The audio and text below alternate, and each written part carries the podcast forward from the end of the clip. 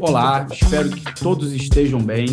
É, meu nome é Alexandre Palotino, sou diretor da Sociedade Brasileira de Trauma Ortopedia.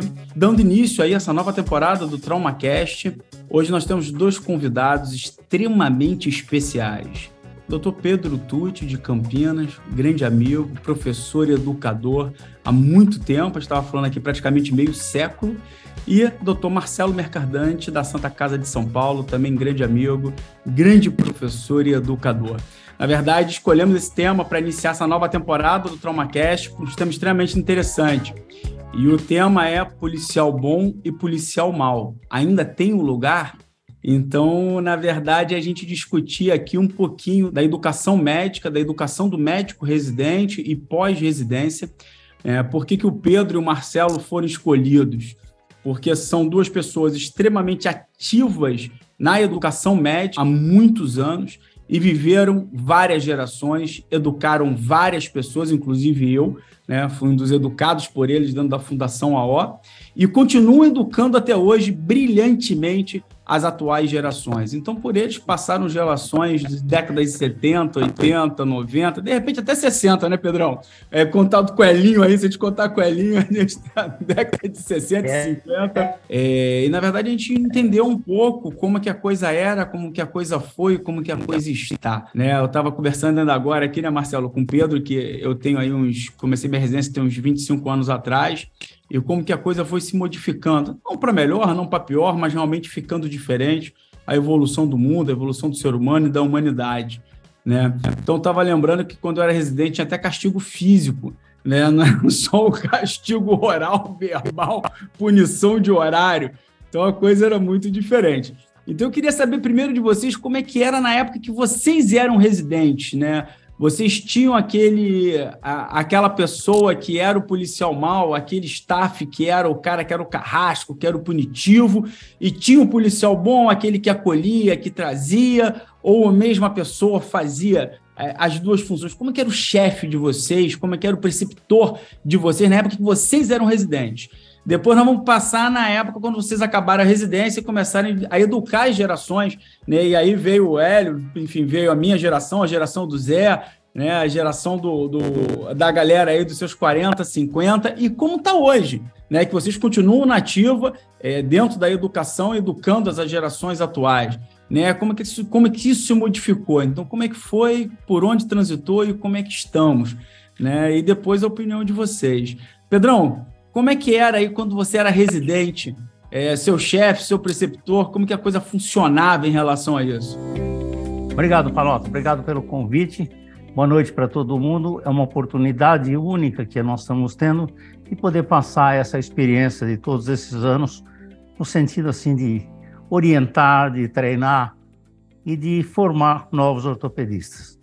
Eu tive a oportunidade de frequentar um serviço de ortopedia no tempo de estudante, como ouvinte, e depois eu fiz estágio. Não havia residência no sentido que existe hoje. O estágio que a gente fazia, mesmo depois de formado, era muito mais na base de fazer o serviço andar do que propriamente ter um programa, um esquema de treinamento, e nós íamos aprendendo de acordo com o que dava.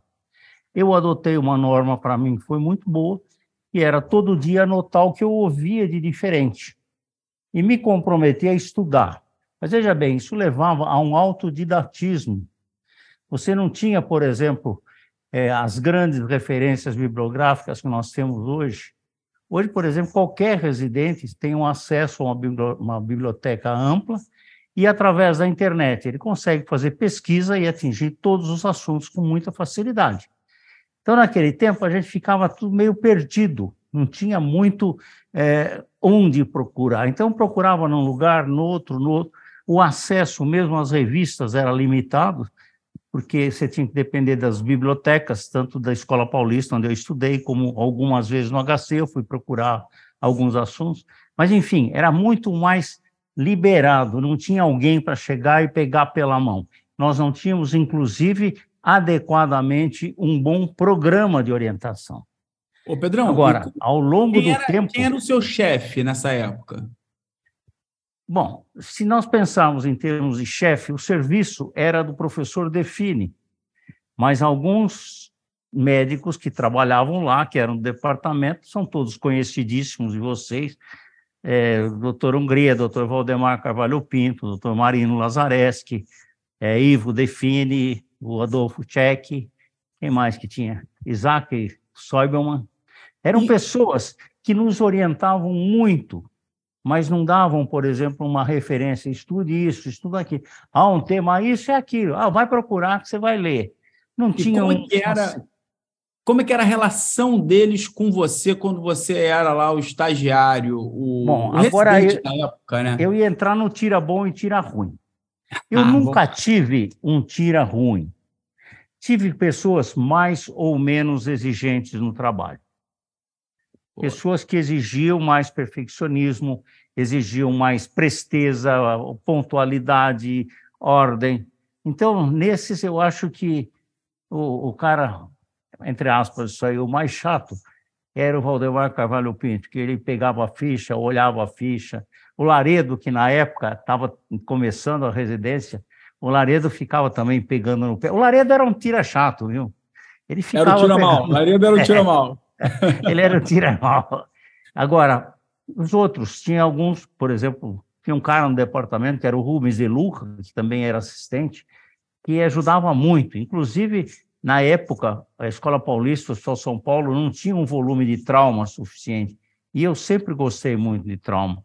Então, eu acompanhava nos plantões do Hospital Municipal, tudo na base da amizade, do tira bom, acompanhando. Chegava lá, eles até pagar, pagavam um jantar para a gente, para poder fazer companhia e, ao mesmo tempo, aprender e tocar. Ao longo do tempo, uh, começamos a perceber que havia necessidade de uma forma diferente.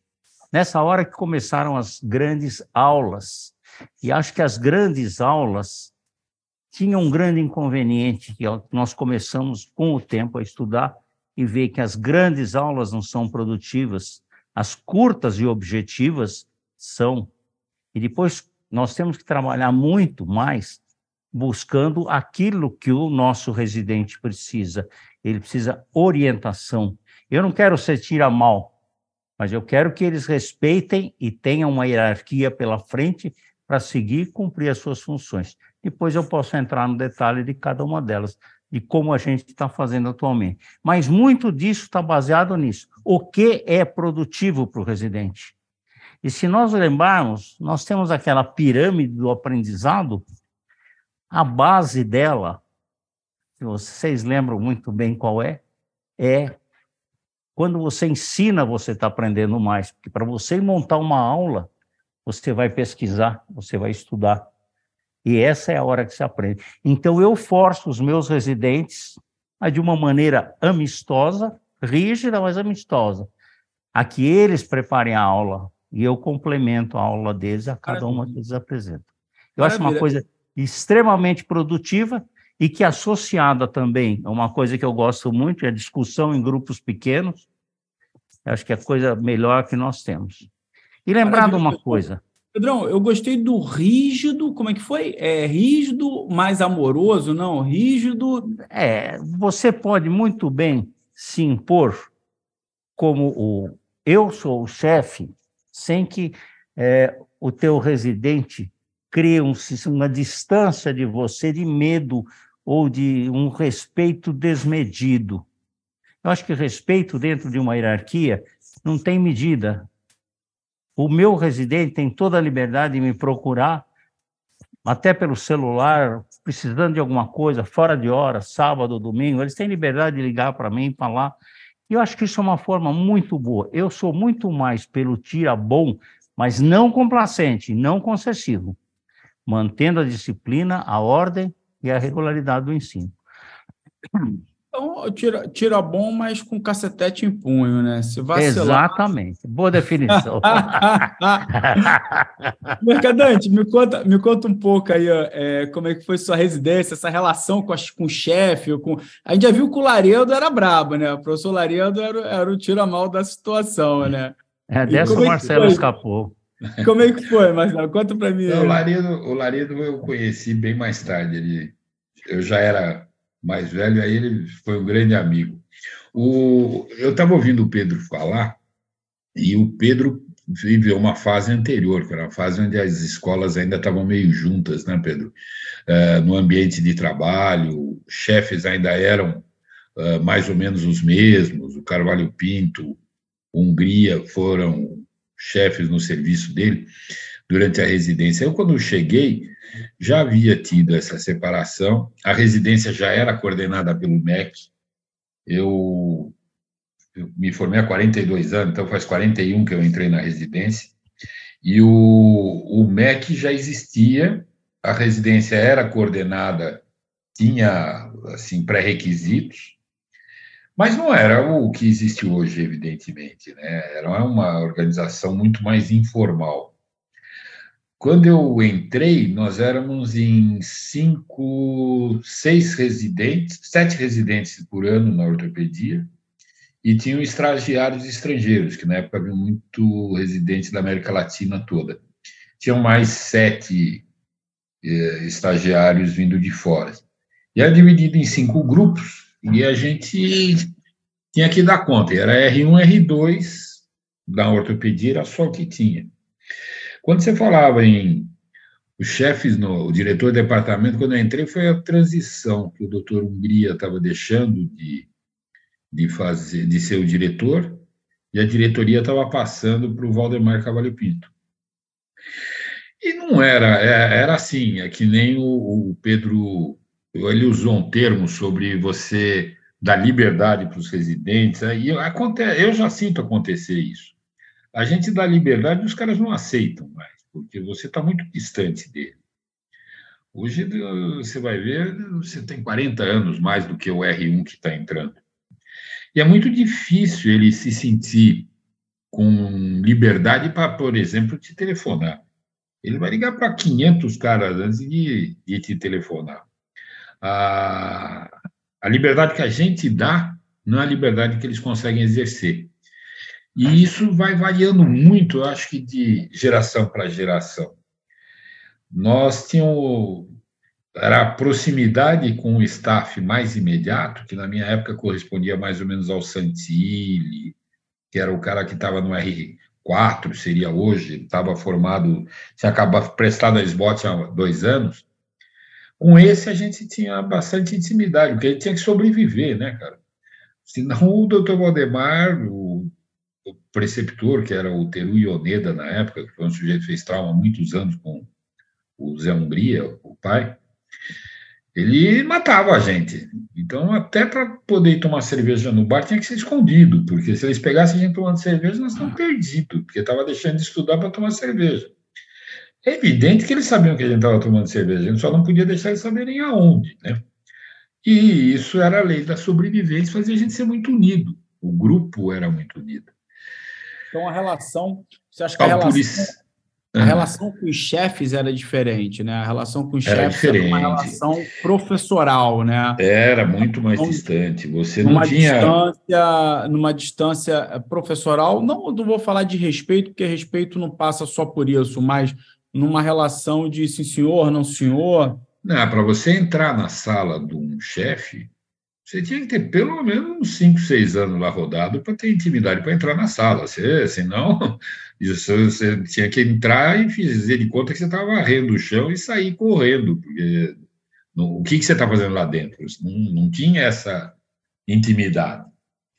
Então, você podia perguntar, podia participar, a gente vivia levando questões, mas era cerimonioso, não era com essa você... proximidade que o Pedro está referindo, que ele tenta dar hoje para os caras, é, mas é e que, que dificilmente eu... esses caras aceitam, mas você dá, porque nós somos diferentes hoje. Mas o, você acha que isso era pior do ponto de vista educacional ou melhor? Você acha que, de repente, essa. Não, sem dúvida, era pior.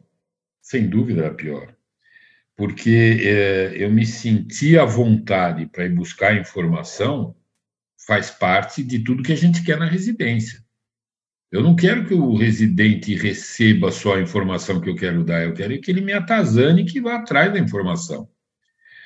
E esse é um contraste que hoje a, a internet acabou fazendo, que muda muito a convivência que a gente tinha e que tem hoje.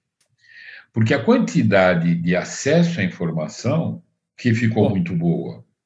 E isso faz o sujeito poder te ir procurar com mais dúvida. O importante é que você esteja à disposição, e não é que assim você tem que estar tá cutucando o cara, mas você tem que estar tá dentro da, da, do, do modus vivendi do residente hoje, da maneira como ele encara que ele deve questionar as coisas, e o momento que ele deve questionar, que você tem que estar à disposição. Eu tenho a impressão que hoje o residente não, não é mais, eh, essas gerações mais novas, eles não estão para a profissão como nós tivemos, o Pedro teve, eu tive, que ele ia trabalhar lá da plantão para poder aprender. Hoje essa geração não está mais para isso. Né? Mas, de, é, graça, de se graça. não pagasse o jantar de vez em quando para os caras.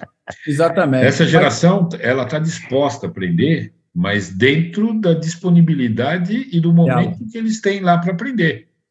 Ninguém vai ficar Puta, eu, eu me lembro que os caras, até hoje, me gozavam, os caras que estão mais ou menos, sei lá, aí, hoje que eram no começo que eu era chefe de plantão, eu achava que estava fazendo um favor desgraçado de repetir toda a visita ou rever os casos à meia-noite no plantão. Eu não tinha sono. Era agradável para os caras queriam me matar, né? Botar produto tóxico no café, porque o maldito não ia dormir e ficava querendo repetir, discutir casos às duas horas da manhã. É. Hoje não faz mais sentido isso. Então não é melhor ou pior, é diferente. Diferente, né? Eu, eu escutava uma coisa quando era residente, que a teoria emerge da prática. Então, dava plantão, se lascava de trabalhar de graça, muitas vezes, ajudar o, o, o, titular, ajudar o professor em cirurgia, óbvio, muitas vezes sem ganhar nada, curativo o carnaval todo, para poder estar tá ali aprendendo, para estar tá ali vendo, para estar tá ali participando. E a, daquilo a gente estudava com aqueles casos que você via, e você ia ver o cara fazendo, via, via, via, depois ia ajudando, auxiliando e aprendendo, né? É, eu tenho uma sensação que hoje a coisa, como tem muito acesso à informação, hoje a teoria chega muito forte. E a gente tem uma prática muito diluída, é, até pela relação que... com o trabalho. Não, existe, existe oferta da teoria. Hoje é diferente. Na época você tinha que aprender na prática, porque eu não tinha oferta da teoria. E caçar onde desce. E caçar onde desce. Era, eram as aulas magistrais, que era uma desgraça. A aula magistral era pior do que a minha visita da meia-noite às duas da manhã, porque o cara começava. e, e uma a aula né, magistral né, que não acabava mais, né? As aulas magistrais nem sempre se aprendia muito, que era tão extensa, tão que era muito fora do nível da gente. Por isso que essa ideia de fazer o, o, o residente montar uma aula, montar uma técnica, alguma coisa e apresentar obriga muito mais a ele ir lá buscar a teoria e aplicar aqui na prática. Acho que essa forma da gente conjugar, e que tem sido muito ajudada na atualidade, melhora muito a condição do que a gente pode oferecer para eles, porque nós conseguimos demonstrar com mais facilidade. É. Então, você, então você acha, Pedrão, que na verdade é, esse estreitamento da relação, né? Porque eu acho que foi um estreitamento da relação, né? Eu lembro que, enfim, exatamente na época do Nova Monteiro, eu tinha medo de chegar perto dele, tinha medo de entrar na sala. Ele entrava e eu saía pelo outro lado, porque com certeza eu ia tomar uma bronca de alguma coisa, nem sabia o que, que era. Tinha medo de fazer uma pergunta que ele ia me responder com uma outra pergunta que provavelmente eu não ia saber responder. Né? E hoje Mas isso gente... aí atrapalhou, porque possivelmente, se ele tivesse sido um pouco mais afável, talvez ele tivesse te ajudado a ir buscar uma resposta para a sua dúvida. Então, é. eu acho que o tira não precisa ser tão mal. Ele pode ser um tira enérgico, andar com a cacetete na mão, mas não bater, não precisa bater. Você sabe, é. Pedro, eu, eu acho que essa figura hoje do tira bom, tira mal, no fundo, no fundo, não se aplica mais. É nostalgia nossa. É. Porque o que o, as pessoas estão agindo diferente. E, e eu vou te contar, é difícil de entender. Eu tive uma experiência aí na faz duas semanas com um, um residente que ele tinha começado na segunda-feira, ficou, trabalhou na segunda, na terça, na quarta, era uma residência. Ela entrou na minha sala, perguntou se eu estava eu e mais um, perguntou se nós éramos chefe, que ela queria entregar a carta de demissão dela. Eu, quando deu para sentar, começamos a conversar, e ela estava satisfeita, ela estava feliz de ter entrado, ela tinha se formado um ano antes, tinha passado um ano estudando para conseguir entrar, diz que ninguém tinha maltratado ela, mas ela não queria continuar fazendo porque ela não ia dar uma boa ortopedista. Eu perguntei, mas como é que você sabe disso depois de dois dias e meio, né? Era um período de. E agora a gente tem horário, né? Não, não, e você não fica mais do que horário. Então, dá 8 horas, 16 com mais 4, 20 horas. Como é que chegou à conclusão que você não vai dar uma boa ortopedista? Era esse o argumento. E depois de conversar muito, não consegui convencer, passei ela para um preceptor mais novo para ver se ele conseguia dar uma contemporizada. E você vê, não existe uma lógica como a gente estava acostumado a ver. Vale muito intuição, vale muito a impressão de que eu quero ou eu não quero, e são posições mais imediatistas mesmo. E faz, caracter, é, faz parte da característica de, de respostas esperadas hoje. É. Não dá, o sujeito não fica mais dois anos esperando a chance para poder fechar uma pele, né, Pedrão? Tem alguns colegas nossos que não deviam fechar até hoje, mas que esperaram dois anos para fechar a primeira pele. Hoje não espera mais, não tem como. Mudou a relação com o mundo, a relação de paciência com as coisas. Fazer, fazer uma pergunta para vocês. É, vocês acham que essa relação mais acolhedora, essa relação mais estreita que a gente foi obrigado a traçar pela evolução, né? essa relação mais paternal, vocês acham que isso atrapalha no desenvolvimento do cirurgião? Veja bem, não do conhecimento teórico, que a gente entrega pronto. Então, a partir do momento que a gente entrega pronto, a gente aleja a busca. A busca hoje, né, pelo conhecimento, ele é, é cada vez menor, porque hoje ele com um, com um laptop ou com um smartphone, ele tem a resposta em 30 segundos do que qualquer coisa que a gente pergunte. É, mas vocês acham que esse comportamento mais acolhedor, esse comportamento mais paternal, ele prejudica a formação cirúrgica a formação do cirurgião em sua atitude, em sua procura prática, em seu desenvolvimento prático dentro da especialidade? Depende. Bom, posso falar? Depende Pode. do ponto de vista que você olhe. Eu acho que você, dessa forma, vou dizer uma frase que eu ouvi de um, de um deles assim: o chefe, você poderia conseguir tudo que o senhor consegue sem ser tão bravo. Foi quando eu resolvi mudar. E eu percebi uma coisa: você sendo é, mais, mais acessível, sem ser permissivo ou relaxando, você consegue mais deles. E, inclusive, você falou na prática, na cirurgia. É, na cirurgia, o meu hábito, você quer operar? Você sabe a técnica? Você sabe a indicação? Você olhou a radiografia? Você planejou? Isso é a chatice do dia a dia. Não opera se você não tiver preparado o caso. Ah, mas é uma fraturinha de clavícula. Não existe fraturinha, existe doutorzinho, não existe fraturinha. Tornozelinho, claviculinha, isso aí, eu não posso aceitar, porque vocês estão aqui para aprender. E para aprender, você tem que me dizer por que, que essa fratura de tornozelo é assim ou é assada. Por que, que você está tendo que fazer a via de acesso pelo lado ou não pela frente? Enfim, coisas banais que eu obrigo que eles tenham o argumento, porque eles sabem que toda vez que eu pergunto, se ele não responder, eu vou cobrar deles. Então, acho que essa é uma forma da gente conseguir bastante sem chegar no tira mal e sem ser exageradamente bom. Acho que isso é uma forma boa para a gente conseguir e eu tenho né? conseguido. Agora, uma, com relação àquilo que o Marcelo falou, daquela moça que foi lá e em três dias, querer desistir. Eu já passei por algumas situações dessas. Aliás, especificamente, foram quatro situações em anos diferentes. E vou dizer uma coisa para você: dois eu recuperei, que eu trouxe para minha sala, porta fechada, que quando eu vou dar bronca, eu sempre chamo dentro da sala e fecho a porta. Eu acho que temos que evitar qualquer forma de constrangimento, respeito ao ser humano que está na frente. Então você chama, dá uma bronca que tiver. Mas esses dois, eu conversei bastante com ele, os quatro eu conversei, mas dois eu consegui manter na residência e eles foram bem no exame da SBOT, acabaram se motivando de novo de aquilo que estava sendo é, passado para eles nesse motivo. Eu explicava para eles por que, que eu toquei a vida inteira e me sinto bem naquilo que eu faço, que eu faço alguma coisa que eu gosto. Então, se você gosta, pensa bem que você vai largar. Ah, eu gosto, então pensa bem.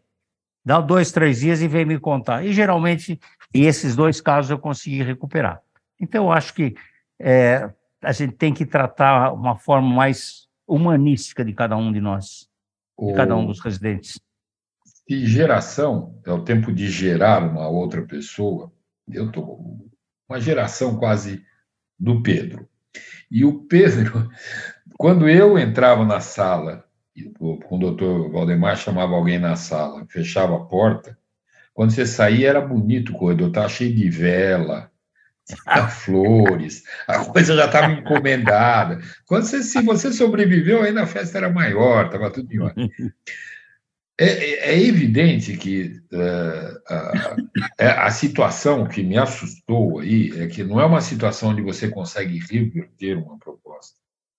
É que a decisão já está tomada.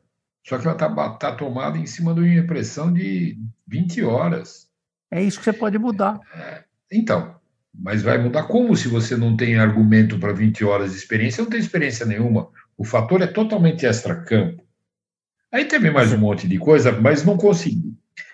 Agora, uh, voltando o, aspecto do, do, bom ou ruim, quando deixar operar ou não. Eu, eu costumo usar uma tática que é um pouco diferente.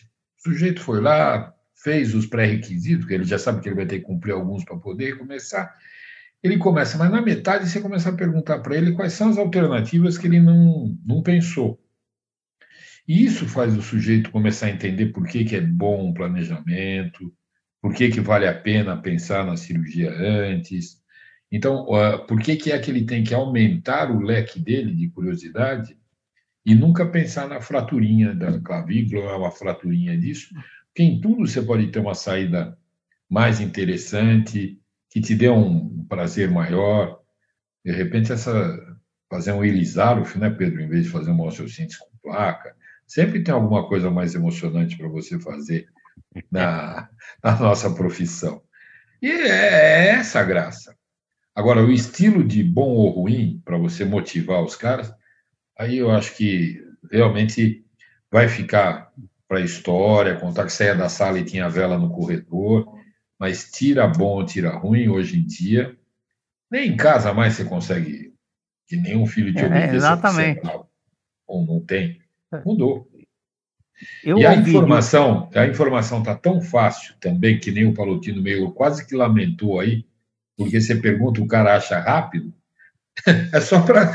O que dá é frustração. Eu me lembro quantas vezes eu tive que pegar e parar lá na Mireme para ficar olhando aquele maldito index médico, tirar xerox, voltar para casa, esperar chegar pelo fax, se for urgente, cinco na dias. Na semana seguinte. Senão, senão vinha de navio, que daí eram 15 dias, 20 dias. É uma desgraça. Não é frustrante. Ao contrário, tem coisa que é muito bom, não precisa mais decorar, porque você tem o acesso o tempo todo. É. Se a gente não for é, cabeçudo, é super. Puta, é muito interessante. Esse troço da inteligência artificial agora, isso é coisa de maluco. Quando é que você pensou que você ia ver isso, Pedrão? Bom, outro dia, sobre a inteligência artificial, você falou. Outro dia, eu, eu não me lembro qual foi o assunto, assim, apareceu é, alguma uma técnica, alguma coisa, enfim, alguma coisa de indicação. E eu perguntei para o camarada, o meu residente, era um R3. Eu falei, que cirurgia é essa? Você falou o nome aí, o que, que é? Ah, não sei, chefe. É. Ah, lembrei, Coulson Genes. que, que cirurgia é essa? Ah, chefe, não é de trauma. Eu falei, não, não é de trauma, mas é de ortopedia. Eu posso não saber fazer, posso não ter feito, mas eu sei o que, que é. Aí ele falou assim: ah, quer ver? Ah, é a osteotomia do calcâneo. Não está errado. Não está errado. Agora, eu não quero que você me diga a definição.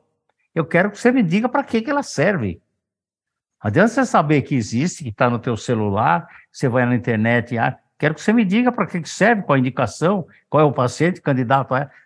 Bom, sei que no Ele fim, perguntou. chefe, assim, assim não dá, eu virei o tira-mal, né? Assim não dá, eu não, não sei. Então, você vai fazer o seguinte, hoje é quarta-feira, quarta-feira das semanas que vem, vai ser hoje, vai ser amanhã, você vai me apresentar um resumo. Eu vou te dar direito a fazer seis slides. e ele vai dar aula para mim. É isso, Mas é uma isso- coisa interessante, né, Pedrão? Porque hoje a inteligência artificial, ela faz os slides, né? A Microsoft lançou um, um- um pacote agora do PowerPoint junto com a inteligência artificial. Então, hoje, ele pode virar e dizer o seguinte: eu quero uma apresentação de seis slides sobre fratura do colo do fêmur no adulto jovem, sobre a osteotomia do calcâneo, e a inteligência artificial vai fazer.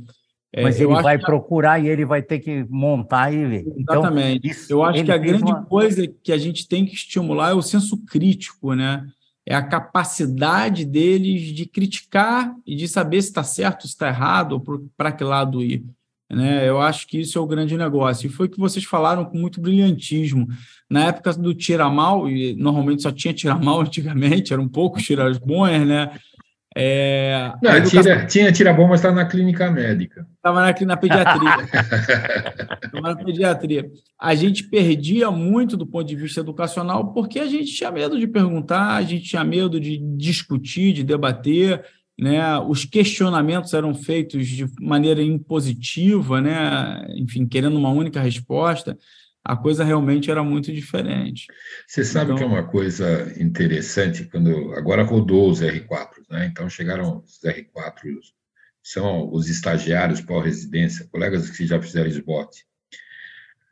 E quando começa, nós temos uma reunião todo dia às sete horas da manhã no pavilhão e que praticamente vai todo mundo. É difícil não estar todo mundo lá às sete da manhã e é onde se discute os casos que vão ser operados e que foram operados.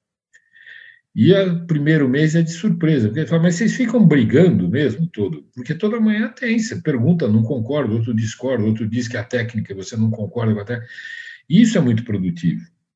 E isso só surge quando acaba essa autoridade de. Eu, eu me lembro quando passava a visita, o doutor Valdemar dizia que, bom, agora que o chefe vai falar, acabou mais a discussão da conduta, né? Daí ficou decidido que ia fazer osteotomia ou osteotomia. Eu me lembro uma vez que tinha um sujeito que e nós íamos fazer uma osteossíntese do úmero, e eu, eu tinha acabado a esbote, acho que há dois anos, estava louco para fazer uma diáfise de úmero. E o maldito do cara, que ele tinha uma banca de frango na esquina da Ipiranga com a São João.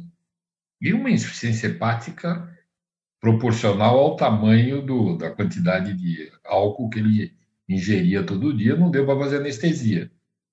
Nós tentamos fazer um tóraco braquial e não deu certo, porque estava interposto, não tinha redução.